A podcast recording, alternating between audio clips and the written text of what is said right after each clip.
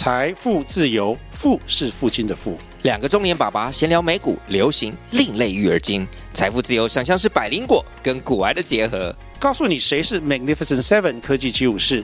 你该买瘦瘦比双巨头吗？从马斯克到泰勒斯，从华尔街到好莱坞，我们都追得上。新的一年听新的 Podcast，让我们一起财富自由。富是父亲的富哦。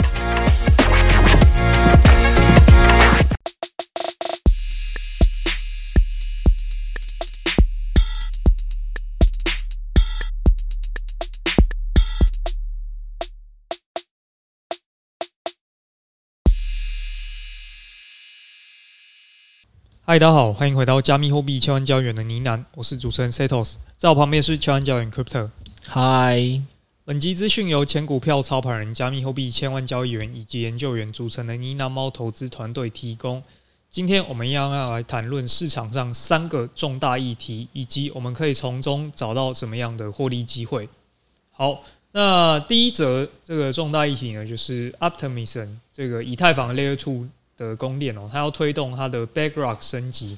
那在这一次的升级呢，它会将手续费给砍半，所以是对他们而言是一个重大的升级哦。基本面听起来是利多啦，就是市场上这么讲的。还有另外一个问题是，其实他们五月底会有很大量的解锁嘛，所以人家讲说筹码面上好像是利空嘛，所以基本面利多，筹码面利空，又好像可以再搭到一个更长远的。应该说，以太坊下一次十月升级可能跟 Layer Two。有关，所以又跟 OP 是搭上边的，所以在多空夹击之下，它到底今天是多还是空呢？请这个 Setos 开始您今天的分享。好的，哈哈，那 Bera 升级，毫无疑问，手续费降低一半，肯定是对大家都是好事嘛，就是使用者他不用付那么多成本。但是呢，一样，他五月三十一号。也就是周三，它一共会解锁一大批的代币哦，一共是一点五亿颗，但现在的流通量大概才三点三亿颗，所以你可以想象多了一半的流通量，我肯定会有一个抛压，是大家比较不乐见的。那当然，这种大额解锁通常都会提前反应嘛，也确实，我们从币价上来看是有一个最近就是走势是蛮弱的啊。那先前在四月底的时候，哦，那时候有在 PPA 跟大家分享说，诶，OP 这个大额解锁五月的时候就要发生了。那确实从当时候到现在，OP 大概是下跌了三十到四十 percent。哦，所以确实大额解锁这件事情对他来讲是有一个冲击的。但是呢，这反向来讲，其实会有一个机会嘛，因为就是大家知道说，他接下来要做升级了。我们来讲一下这个到底有差多少？现在的这个手续费呢，是我刚刚去实际去点一下，然后看小狐狸跳给我的手续费是多少。那现在 OP 链你去换一笔是零点六五 U，然后在 UP 换一笔是零点六 U，所以现在两个差不多，差不多对。然后我在 ZK Sync 上换一笔是一点一 U，嗯，所以是 OP 的大概一倍的感觉。对对对，所以他这一次如果砍半下来呢，应该是可以比肩 UP，甚至是比它还要低一点的了。就确实是一个蛮大的一个改进，改进是一件好事嘛。但是市场的看法怎么样呢？近期走势确实是偏弱，但是因为我们知道说，最近这种代币的大额解锁啊，通常它会提前反应，然后到真的解锁后呢，反而通常已经是一个相对底部了。应该说，所以为什么你刚才讲说我们 PPA 是四月底就跟大家讲，其实我们那时候是看空嘛，因为我觉得就是场内比较待比较久的人都会知道啊，就是像刚才 Setos 聊的，或你现在直接听一个论述说，诶，听到某个东西突然供给量会多个四五十趴，你通常应该会吓到，觉得直觉要立马做空。以如果是新听众，你听到我们节目讲的时候，刚好就是明天上架嘛，所以你当下听，诶。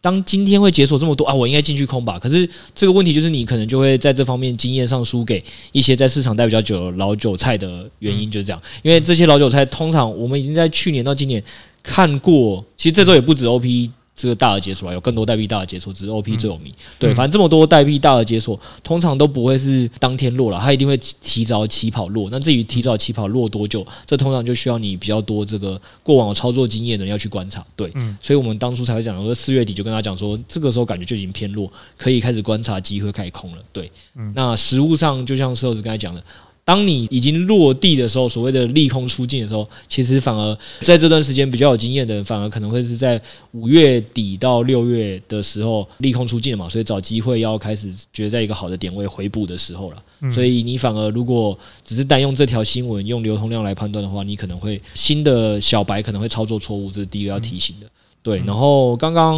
Setos 有跟他讲的是一个基本面的利好，对吧？就是手续费未来砍半之后可能。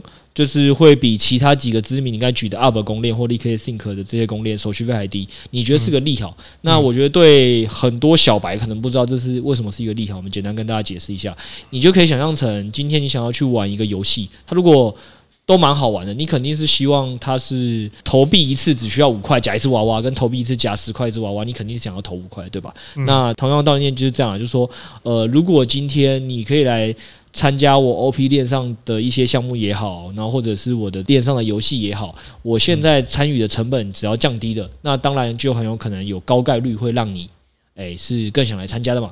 更好玩的嘛？那对于我这个开游乐场的老板，越多人愿意进来玩的话，那当然会是个好事。所以刚才 Sales 讲的基本面的好事是这样。但我觉得有个提醒要提醒大家啦，就是生意也不是说我们现在鸡排卖三十，你感觉老板到底是开心还是不开心？我觉得应该不是开心的，因为鸡排我如果卖三十的时候，诶，这个量一定很大，这个排队排超长。问题是我每卖一笔亏一笔啊。这叫做杀头的生意，就是没人做嘛。所以我觉得实务上大家可能也是要想说，手续费降低，你确实可以直观的思考说，哦，可能会来的人变多，但最终它会不会让 OP 链的整个营收上升，或者是来参与的 TVL 整个的上升？我觉得大家可能还是要去等这个新闻落地之后，观察基本面来讲，你可能还是要去看那种 Token Terminal 的平台或 DeFi Llama 平台去做一个后续的关注啦，不能直接假定的觉得手续费降低一定就是完全的利好。嗯，大概是这样。然后另一个就是刚好今年年底会有一个以太坊的一个大升级嘛，刚好有一个叫坎昆升级的。那坎昆升级的重点会摆在优化以太坊的 Layer Two 的一些使用体验，然后包含手续费可能又会再压低。所以呢，这个就变成我们今年下半年可能要关注的一个重点。至于这个发动的时间点会是什么时候呢？嗯，这个我们有帮大家统计一下，哎，也简单跟大家科普一下，就是老韭菜肯定知道，哎，坎昆升级好像是哪个城市啊？澳洲的，为什么呢？因为今年四月的时候，另外一个升级啊，叫上海升级，对对，也很熟吧？这个城市。然后去年九月有一个跟城市无关叫 The Merge，反正以太坊的蛮多的升级可能都会跟某些地名相关了。嗯，对，就是拉拉地缘性这样。好，那所以拉回来，刚才 Sales 讲说，哎。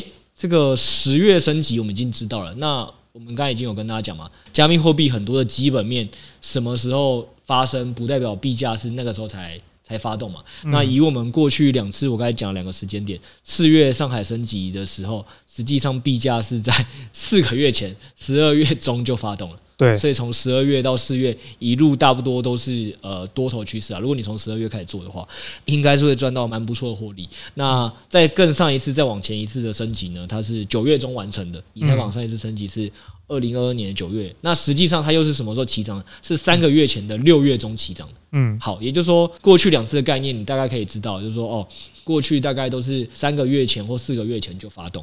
对，所以实物上，我觉得大家已经可以开始密切注意，就是假设十月这次的升级没有 delay，我们先强调哦，重点是因为以太坊升级也很长 delay 哦，嗯，没有 delay 的话，其实你看十月，你就可以往前抓三四个月的话，其实。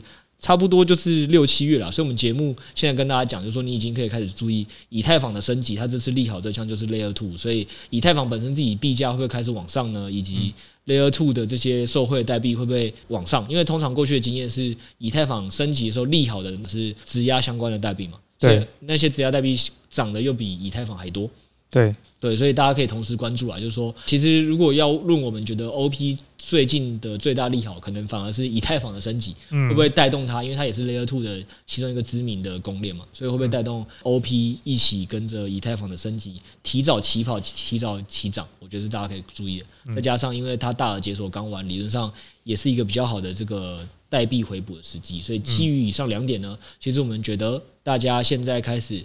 可以观察 OP，观察 ETH，然后适时的，呃，看一下有没有多单进场的机会，其实可能是可以的。对啊，对啊。还有一个比较小的啊，就是 Coinbase 嘛，他们也有用 OP 的技术去搭建一个自家的 Base 链。那时间点还不确定哦，只是当初有预计说可能今年希望它能上线，所以这个上线可能也会是一个炒作的一个机会嘛。那这个细节就是放在 EP 一百三十二集，嗯，已经聊过了，我们今天就不再聊了，这样。对，所以大概就是兼 OP 跟大家聊的，就是关注一下。呃，第一就是它三十一号大额解锁哦，然后第二就是坎昆升级哦，时间点已经快到了，这个两个大家就是在密切 follow 一下。好，不过我们也跟大家提醒一下，就我们以上讲的所谓的基本面跟筹码面分析完的最终结果，虽然判定是利多，但大家一定要知道，加密货币圈内进出场点位、技术面的时间点还是很重要，所以。实际上，可能大家还是要假设，就算你听完我们现在 OP 会觉得 ETH 开始偏利多了，也不代表随时可以，就是现在就可以进场。应该还是要你自己判断一个比较好的技术点位的时候，你再进去。那这可能会是对大家来讲胜率比较高，以及这个仓位控制上可能也是要慢慢打，这样子可能大家风险会比较低的一种方式，好不好？我这边也是做个风险提醒给大家。好。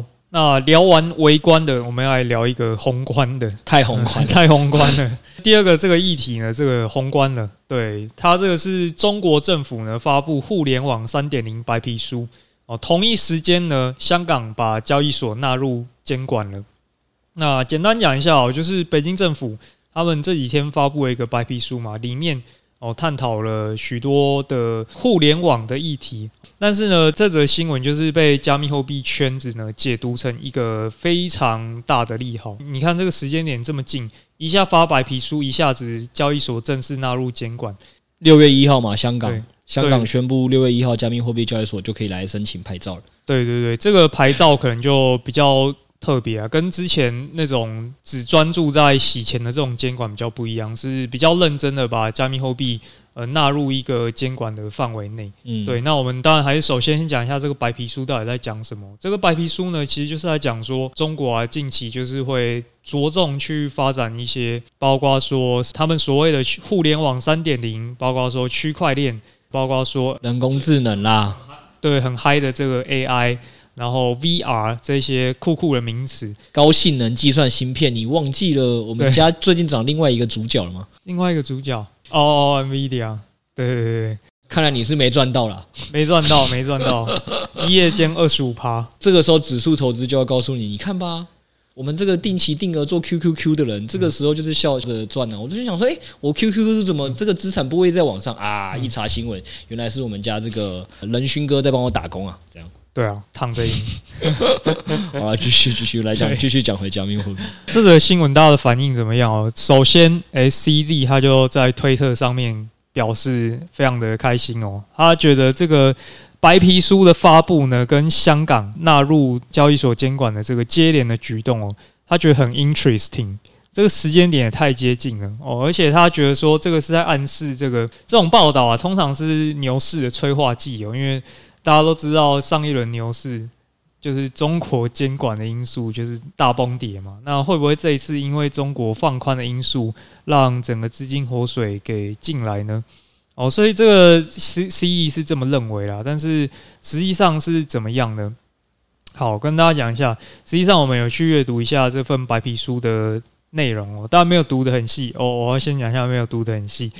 呃，里面呢，其实它是把互联网三点零哦，跟所谓区块链这些技术是有划分开来的。也就是说，在它的白皮书概念里，互联网三点零跟 Web 三是两样不同的事情哦。那 Web 三点零就是我们大家比较熟知的这些区块链 NFT，虽然它里面也没有抨击说加密货币，甚至它提到蛮多次，呃，可能区块链到，然后 NFT，它甚至提到 BPO 为案例。哦，只是大部分的篇幅还是着重在可能 AI、可能 VR、可能元宇宙。诶，元宇宙它也是写了蛮多的，所以这个新闻其实没有像可能一般媒体想的写的这么浮夸啊，就是说非常大的利好这样子。对，哎，我跟你讲，我来帮大家开始讲一下。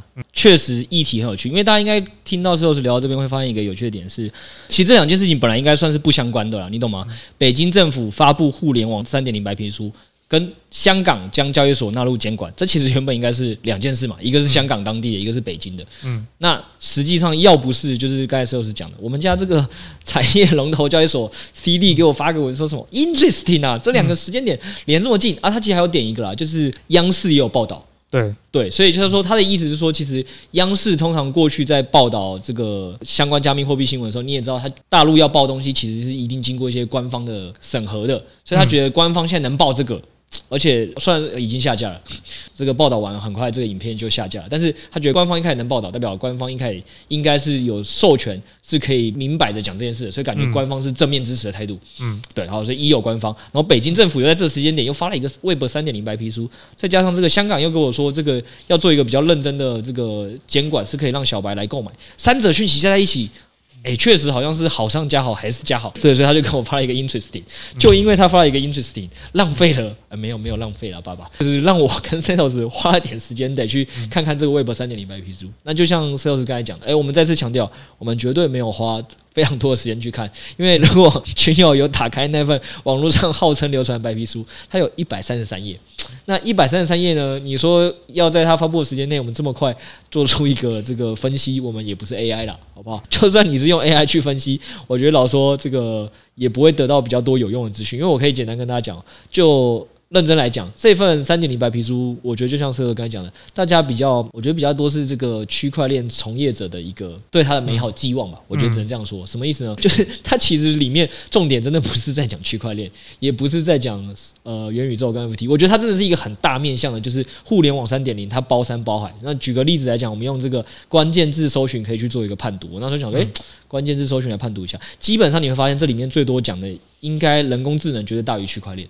它的 Web 三点零的重点里，人工智能是大于区块链。那我们也不要，第一个是从排序你就可以看到，通常都是先介绍人工智能，再介绍区块链。对对，其实你用看的你就知道。那我们再用数字来举给大家听，它人工智能的关键字有七十二个，你如果去搜寻的话，区块链是六十五个。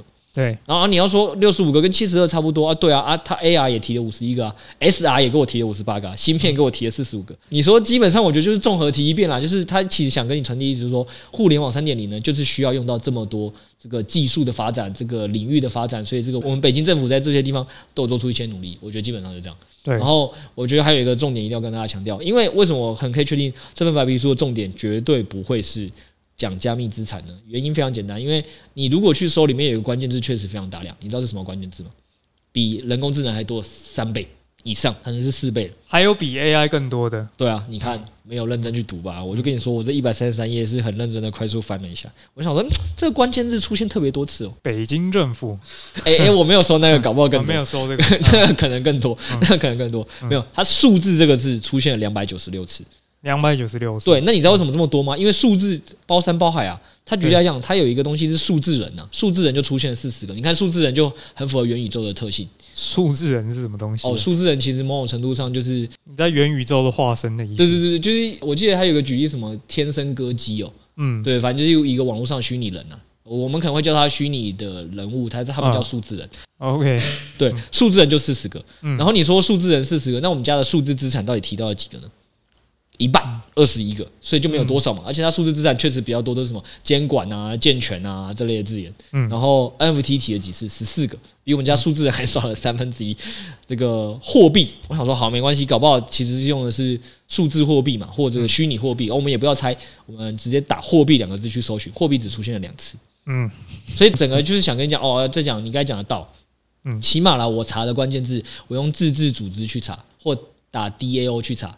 对，只出现一次，总共加起来只出现一次，嗯、所以你就完全可以了解到这份 Web 三点零的重点根本就不是在特别在强调加密货币的美好。我觉得你有认真去快速翻白皮书了，你应该都有这种的想法。对，所以实际上这份白皮书呢，我觉得我们帮大家已经花时间读过了，大家也不用 再花太多时间去看这份白皮书了。我觉得大概就是这样。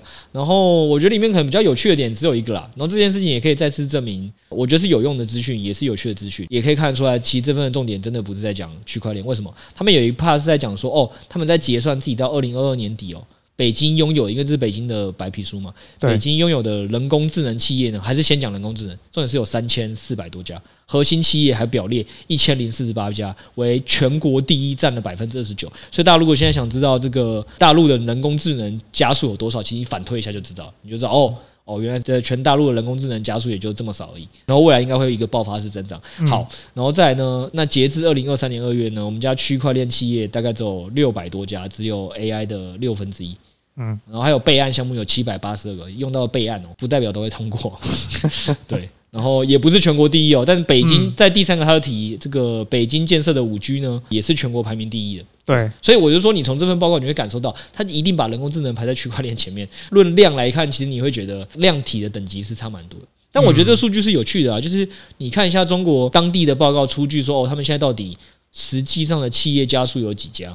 嗯，我觉得某种程度上也是可以反映出这个产业生态到底现在在政府内地是支持不支持，然后是不是够蓬勃，其实是比得出来的。我只是很好奇，它这个数字到底都怎么定义的？呃，不知道啊。对啊，这个可能可以再进一步的去访问一下这个发布的人。就像现在如果去逛科技展，可能十家有九家跟你说，我们突然在做 AI 了。呃，啊，也是有道理的。对，对，那没关系啊。就是我说，其实很明确，就看到这份互联网的看出他的态度了。对，态度跟势头，绝对现在是想要跟人工智能沾边，不是区块链沾边，也不是跟数字资产沾边，嗯、相对啦，相对。对好不好？那大概有趣的，我觉得这个白皮书里最大的重点可能是这个，我们已经跟大家分享完了。嗯，然后讲回来，应该还是我觉得比较宏观，对大家有帮助的还是那个啦，香港香港交易所这个六月一号的这个，其实真的可能对蛮多人来讲还是比较重要的。香港这个就是前面提到嘛，他们正式的纳入监管的一环哦。那它里面哦有罗列一些规范啊，就包括说，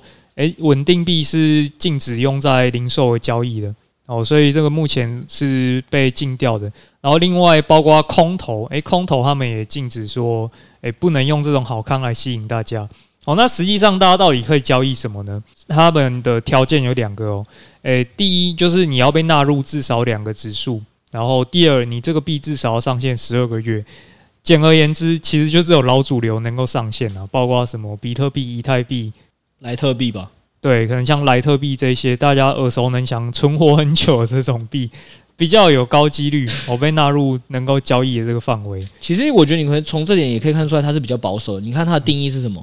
要至少纳入两个指数的加密货币。对，然后甚至是要上线十二个月以上，代表什么？太新的他们都不敢上，而且他们一定是跟在别人后面，因为指数要别的国家先发了。为什么你刚才讲 BTC 跟 ETH 成立？那是因为我如果没记错，加拿大他们是二零二一年吧？对。就有相关的指数成立，可以追踪这些东西，然后甚至是巴西啊，很多国家，也就是说这件事情上，香港真的没有多想要创新跟领跑，对，一定是可能加拿大都比他们还快，嗯，对啊，我觉得这是一个。然后你刚才讲的不能发空投礼物就算了，他们实际上是不能广告的哦，不能广告，对对对，你如果有去看内容，你会发现它是连广告都不可以的，嗯，对，所以它某种程度上真的是很保守的在保护投资者。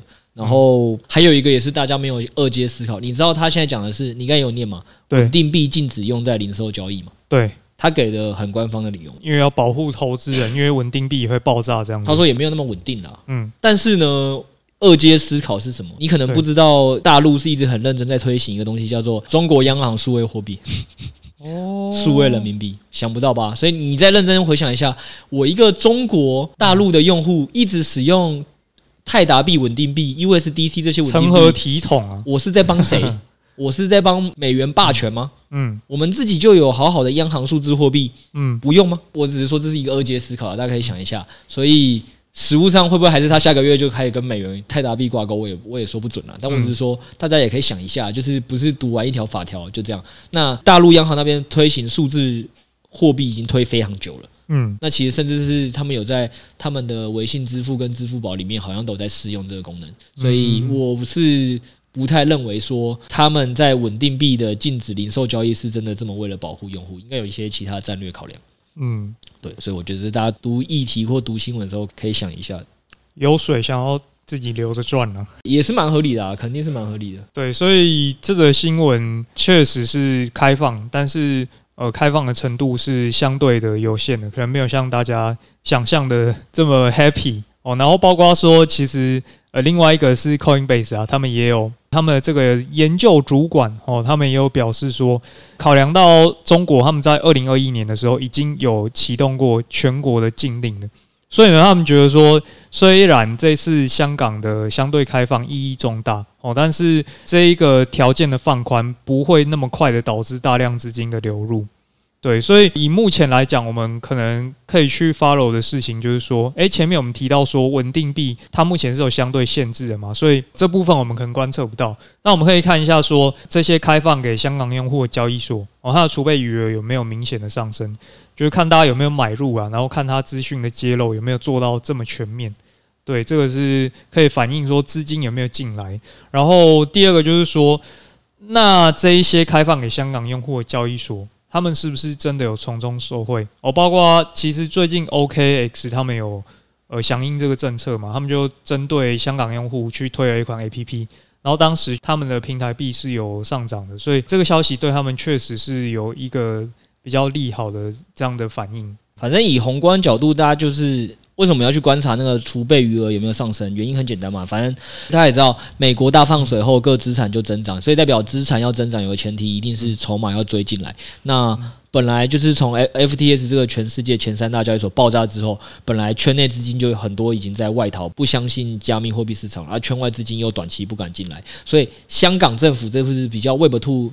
名牌背书就是大的这个政策去说哦，我们会开始保护啊，跟协助用户啊，到底能不能让大家的爸爸妈妈、爷爷奶奶进来，就看这一波了嘛。所以实物上这个余额观测是蛮重要啊，就是说如果真的余额上升的蛮明显，代表哦，终于圈外资金是在进来了，我们真的觉得是宏观上基本面是会有改善的啦。那当然，实际上它开放归开放，但是能不能让这个爸爸妈妈、爷爷奶奶进来也不一定嘛。所以我就说，这个大家还是要观察储备余额这个数字，才能比较确认说这个新闻实际上利多程度到哪里。对，那当然绝对可以确认的利多，就是像这个 Coinbase 的研究主管讲的，以前是禁止的，现在起码开放了，怎么样都不是个坏事，只是。不是坏事，到它最后到底有多利好这件事情，还是要用数据来说话。然后第二个，就像 Sales 讲的，就是 OKS 交易所，就你如果就是追比较细的，就是哦，像说我也不想等那么宏观的事情来看，我想要短期就有一些交易机会，那就像他讲，那你就是好好的关注香港相关的政策，到底有没有哪一些交易所或代币会去蹭一波热度？因为基本上只要有蹭，以圈内的资金就是要追热点来讲，就还是有可能会让你这个早上车的人就是多赚一把嘛。嗯，所以大概就是这两种操作方向啦。然后，反正这次开放就像是讲，虽然它没有那么的像大家想象中传统银行业务可以做那么多，就是又不能广告。然后又不能去发什么代币收益，没办法给你做存款跟借贷这些传统金融商品。但某种程度上，你还是可以想象成，它已经有点像是你现在券商了。就是说，我现在起码哦，我现在去元大或者是这个富邦国泰，我已经可以开始买某些股票了。以前是不能买，我现在起码可以买了。虽然可能还不能什么融资融券这些行为，但它也是初步的开放了嘛。所以总体怎么样来讲，我觉得这种政策性的开放还是蛮明显感受到善意的啦。然后最后还是也要给大家一个提醒啊，中国政府蛮常在熊市的时候，起码我在上一轮就有看过，熊市的时候都会有一些，诶，突然以前封禁的很严格的哦，最近又突然开始开放大家玩喽，嗯，等到牛市的时候又突然有一些比较严厉的 这个风控，对，所以这件事情真的已经不止发生过一次了，所以大家见机行事上还是要多关注这些议题的，要紧追啦，大概就是这样。我只能在这边呼吁 CZ。那个行业复苏基金要不要拿出来用一下？那十亿元好像都还没看他拿出来用过诶。还有 CD 觉得现在行业很好，不需要复苏。很好，不需要复苏了。怎么了吗？你有什么意见吗？没事，他什么时候用是看他爸爸的心情。没错，爸爸发了一个 Twitter 说 interesting，我们就跑去读了一百三十三页的报告。哎，对，哎，真是打工人。好，所以下一个我们要来聊一下，说最近有一个蛮乌龙的。哦，蛮乌龙的事件。这个呢是有一个加密的 KOL、哦、精辟的分析哦，他看到有一个钱包在一年内炒币收益接近二十倍，哦，二十倍非常厉害哦，所以他就开始抽丝剥茧，这个钱包到底做了哪些动作，让他获利如此的丰厚。结果呢，后来被查证啊，这个是一个交易所的钱包啊。这个 C 老师刚才讲，后来查证好像是他查证，不是，他是被别人打脸，对，他被，他是被其他链上数据公司打脸，对。所以他他就很认真的就写了一篇这个推特的长文哦，他说：“诶，这个钱包在一年内呢，有两千万美元升值到二点九亿美元，肯定是一个超会赚的巨金哦。”但是后来又被一个专门在追踪链上数据的这个公司给指证嘛，说这个是 要不要确认一下，这是交易所的钱包哦。交易所钱包是有个重点哦，它资产的增长不一定是交易赚来的，它可能是用户存进去的。对，所以要强调是这个。对，所以根本就可能只是大家充币充进去，然后把那个钱包给充到两亿多美元的，根本就无关交易这件事。好，那想跟大家聊一下，因为包括说前一阵子那时候 PayPay 这些民营币很疯的时候嘛，这类型的文章其实真的满天飞，很多人就开始在追这些链上巨鲸哦，他们的动作是什么？譬如说，有些文章可能看到说，哎，这个巨鲸地址在。什么 PayPay 的第几天就买入，最后实现了百倍获利，等等等等等，然后就很多人会去追这些链上的动作。我不知道大家认为这种链上追踪到底能不能取得什么特定的优势？诶，有些人可能觉得真的有聪明钱，我跟踪他，然后也赚到一笔钱了。但是，对，但我觉得主观认为，我觉得这个真的很难。好，第一，它很难验证；第二，它很难运用。诶，呃。好的，我知道你这语气停顿，就是让听众想说：“哎，Setos 说这很难验证，很难运用，是什么意思？聪明钱难道不是一个好的跟单法吗？”好，他这个停顿就让听众想三秒，好不好？那我们先来跟大家讲为什么实实际上是蛮困难。我们先这样讲，绝对有一些很厉害的交易者，聪明钱，如果你跟着他操作，理论上因为他就本身就会赚钱嘛。对所以理论上，你跟着他，可能真的胜率超高，或者你这个赚的钱期望值超高，这件事情本身可能是正确的，逻辑上是正确的。嗯，那我们先问大家一个问题哦，你如果今天真的发现了一个这么厉害的聪明钱，这种大户。对你，你就可以想象，你传统世界有一个行业啦，叫营业员。营业员的工作是什么？就是哦，帮那个一些客户下单代下的嘛。有时候他发现，哎，我几个客户胜率特别高，他看了很多年，他也不懂他理由，他就会自己偷偷跟着下，叫家人跟着下。好，你觉得当你发现这种东西的时候，你会大肆的跟几千个人分享吗？说，哎，我这有个客户真的是神人呐，应该是不会，因为大家都会怕一个问题，就是一个东西一两个人用这个策略的时候可能有用，两三百个人同时用的时候。可能就没那么有用，而且这件事情可能是这样，它还是持续有用，但是你要前二十个人有用，但因为你不小心把资讯分享出去了嘛，嗯，所以你怎么能确保就是每次大户动作的时候，第前二十单都是你，你可能是第三十单呢？你就开始赔了嘛，所以第一件事情这样，一定有很厉害聪明钱。那大家如果找到这个些聪明钱，我们只能跟大家讲恭喜，好，这一定是恭喜。问题是有个前提是，假设你是看到一些是网络上的一些人分享出来的，那到底是不是真的这么厉害聪明钱？大家就可以先打一个问号。因为如果真的这么有用，他真的分享出来对他是好事吗？我觉得大家可以先想一下这个有趣的问题哦。然后第二个有趣的问题也来了，就是该怎么讲，蛮多厉害的交易员呢、啊，他可能。实际上，他的操作手法不止一种嘛。我说，我们举例来讲，他可能实际上他是在分批建仓的过程。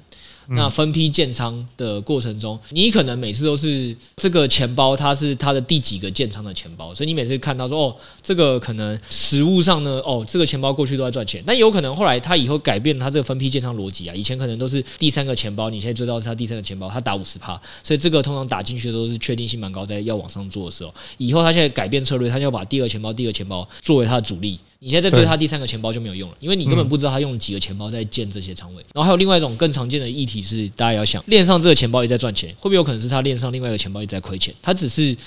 类似在做一种 long short 对冲的手法，就是啊，我总体只要它总资产是赚钱就好，但是你没有办法去了解到某个厉害交易员他到底使用了几个链上钱包或几个链下的交易所去完成他整套动作，你可能只抓到了其中一个。嗯，那这个东西它未来只要改变了它的用途，随便举一个，大家可能如果觉得很抽象，你以前可能会觉得哦，我都是用 Bybit 交易所是做这个空的动作之类的，但后来呢，因为呢喃猫去谈了一个哦，Bybit 交易所非常优惠的这个手续费减免策略，就觉得哎，这太太划算了。以前我可能是在币安做网格，我现在都拿 Bybit 来 Bybit 做，你可能不知道这个交易员可能是用了你的猫连接。对，然后改变这个行为，你还继续跟他的整个这个操作策略就会错。嗯，所以大概就这样。所以我我觉得我们今天要跟大家分享的点是说，你想要去找寻世界上的聪明钱的圣杯的这种交易跟单手法，绝对是可以的。那大家就是鼓励大家自己去链上找。绝对不要是看别人的推特分享完就，或者是那个讯息源分享完就直接去跟，因为通常你来跟这种的，应该是真聪明钱几率会降低啊。嗯，真聪明钱他不一定会直接拿出来分享。再来，就算是你就算跟到一个非常准的钱包，我们想提醒读者点，还是你要时常保持怀疑。就是如果你开始觉得他有一段时间不赚了，你可能就要跟单金额就要下降，因为很有可能他正在改变他这个链上钱包的操作行为，只是你不知道。他可能还有其他钱包跟其他交易所嘛。大概就是这样，而且。你在现实世界里，那个券商交易，你一定得 KYC 嘛？范围又可以缩得更小。那链上的世界又更没有 KYC 这件事情，所以这个钱包是蛮难去分析去分辨的，而且就是 Twitter 资讯真的是可能要多方查证一下，因为有些抢快的账号，他们在为了抢快，他们在 verify 资讯这方面可能就没有这么的充足哦。譬如说四月二十七，就是上个月那时候有一比特币当晚就是崩跌嘛，那就抢快这个推特作者，他们就会说，哎、欸，美国政府正在抛售比特币，然后就很多人就恐慌嘛，完蛋了，美国政府哪有超多比特币的？就后来就被查证说是乌龙新闻嘛，实际上他们的那个地址的比特币根本就没有动，所以像这类的所谓链上分析师，可能还是要多看两眼呐，就是不要那么快就相信。对，对先求证一下了。好了，那我们现在今天讲有些可能都是一些真假难辨，确定率不是那么高的。嗯。我来讲一些确定率高的东西好了。第一个呢是最近交易所爸爸撒钱活动，真的也都是蛮凶的。我都怀疑他们最近是怎么这么爱 cover 这个，是在抢四站抢成这样。首先是派网，他这周日会办一个活动，所以听众听到的时候可能只剩四天。那这个活动有多扯呢？反正呢，他们名义上就是说要教大家，因为派网有上线合约嘛，所以上线合约之后就是要教大家如果正确的使用派网的合约啊，正确的获利。反正他又请了三位交易员教大家，然后这都不是重点啊，因为群友可能听完交易员的教学，就算人家是真的有料，你也不一定真的能学会嘛。那确定性高的是什么呢？他会发便当，是不是？不不，发便当还太 low 了。嗯，这个他现场直接发三十 U，三十 U，对，三十 U，所以大概是九百到一千块吧。而且这是基本奖，是人人有奖，就是只要是我们呢喃猫粉丝注册的新用户，现场直接就是发三十 U。嗯，就是从五月二十四号注册的吧，到六月体验金还是现金啊？呃，体验金刷出来，体验金怎么刷出来？如果你不会的，那一定是没有订阅我们六 A 开过 PPA 教学，教你怎么把体验金刷出来。嗯，好吧，你这个这是待会在下面放一下这个 PPA 的教学，有兴趣想要把交易所的钱刷出来的。可以去看一下，对对，因为随便一刷三十 U 就九百块就出来了，对，是蛮爽的。所以反正第二点是人人有奖部分就已经是三十 U，那就算是救护你也不用难过，他也是会现场发十 U，所以三百块。好，这都不是重点，重点是他现场会抽 EBTC 的体验金。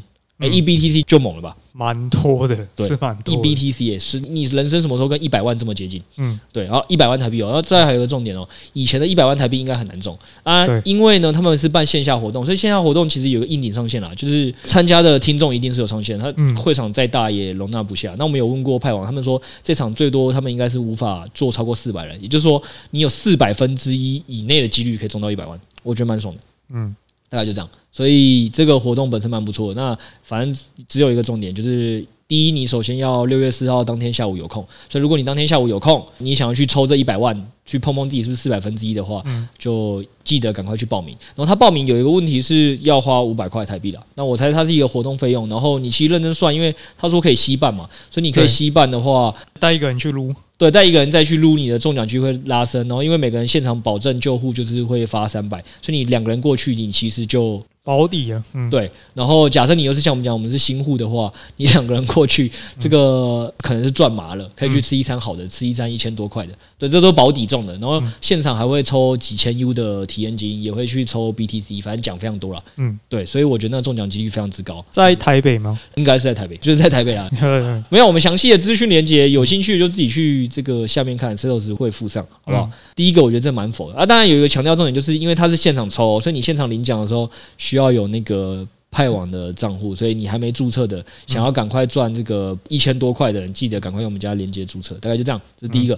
第二个也蛮否的，这个是你如果本身就一直有在做交易的，就是我们 Bybit 跟他合作嘛，反正到七月五号前，你基本上呢在那里打单，它的手续费的优惠，合约 Maker 的手续费优惠呢，是你要在币安 VIP 七这个等级才会赢的。所以，然后他甚至是银币安的 VIP 六，你知道想成为龙头交易所 VIP 六有多困难吗？Sales？要放一千万在里面，一千七百多万，一千七百多万。在里面，然后月交易量我如果没记错是二十五亿。嗯，对，但我有点忘记单位是台币还是 U 了，反正就是二十五亿了，好不好？如果你自己本身就在打单，那我们是觉得合约 Maker 这手续费是真的蛮爽的。然后你只需要用你的猫链接去注册 Bybit 就可以享有这项福利。所以如果你想要赚这个手续费福利的话，Bybit 的这个手续费优惠还是很赞。因为大家可以知道，你一单赚十块里，如果手续费被抽两块跟抽零点五块，就会导致你的绩效一个是八块，一个九点五嘛，那绩效就会瞬间拉大。嗯，对，所以。找到一个便宜的交易所，然后愿意给你福利，手续费优惠是可以大大提升你绩效的。六 A 有实测过吧？他之前有一周就是用 Bybit 跟币安去比较，他就差了九趴。嗯，对，那一周啦，当然可能是那一周盘势是那样，我们后面就没有再去做统计。但反正我觉得这两项都算蛮优的，嗯，所以大家有兴趣可以去参加。OK，懂了。先去派网领那个体验金，然后再用 Bybit 把它刷出来。哎、欸，对对，好爽哦，就是这样。OK 啊，然后不会教学的这个，我们已经写过教学文了，也放在下面，有兴趣的自己去看。以上今天就跟大家分享这么多资讯，谢谢大家，大家下次见，拜拜，拜拜。